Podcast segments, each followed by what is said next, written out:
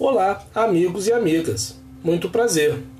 Através de mensagens concentradas, nós, da Vidon Jur, temos como objetivo levar informação e conhecimento jurídico para o cidadão brasileiro, apresentando em linguagem acessível a legislação vigente e sua interpretação pelos tribunais.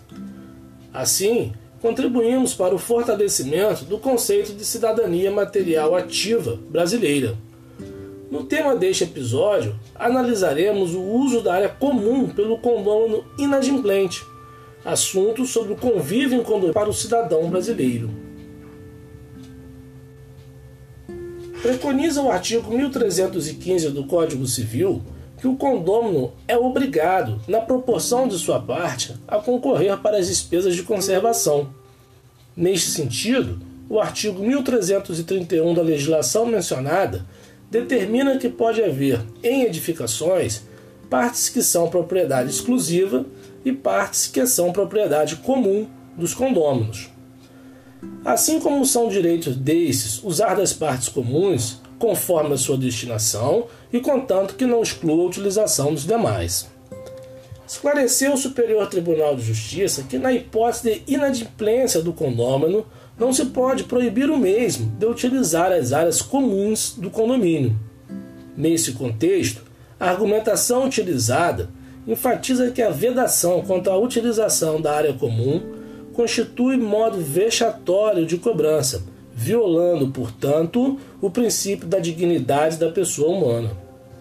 Por fim, orienta o Superior Tribunal de Justiça acerca da existência de outros meios lícitos de cobrança, quanto ao inadimplemento das despesas de manutenção, quais sejam: artigo 1336, parágrafo 1 Código Civil.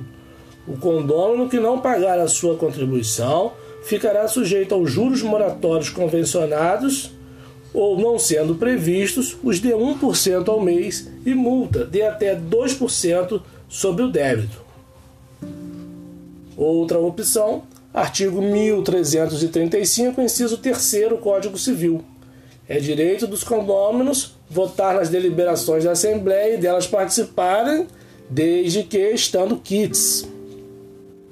Por fim, a Lei 8009 de 1990, reguladora do bem de família, esclarece que é penhorável a unidade para o pagamento de débitos em aberto relativos às despesas condominiais. Assim como o artigo 7 inciso 8 do Código de Processo Civil é claro em sua redação, pois as cotas condominiais são títulos executivos extrajudiciais. Fonte do presente: Superior Tribunal de Justiça, recurso especial 1699022, São Paulo. Neste momento, oportuno mencionar que estamos também no Twitter e Instagram, Vidon Jur podemos nos encontrar por lá também. Até breve, sucesso a todos!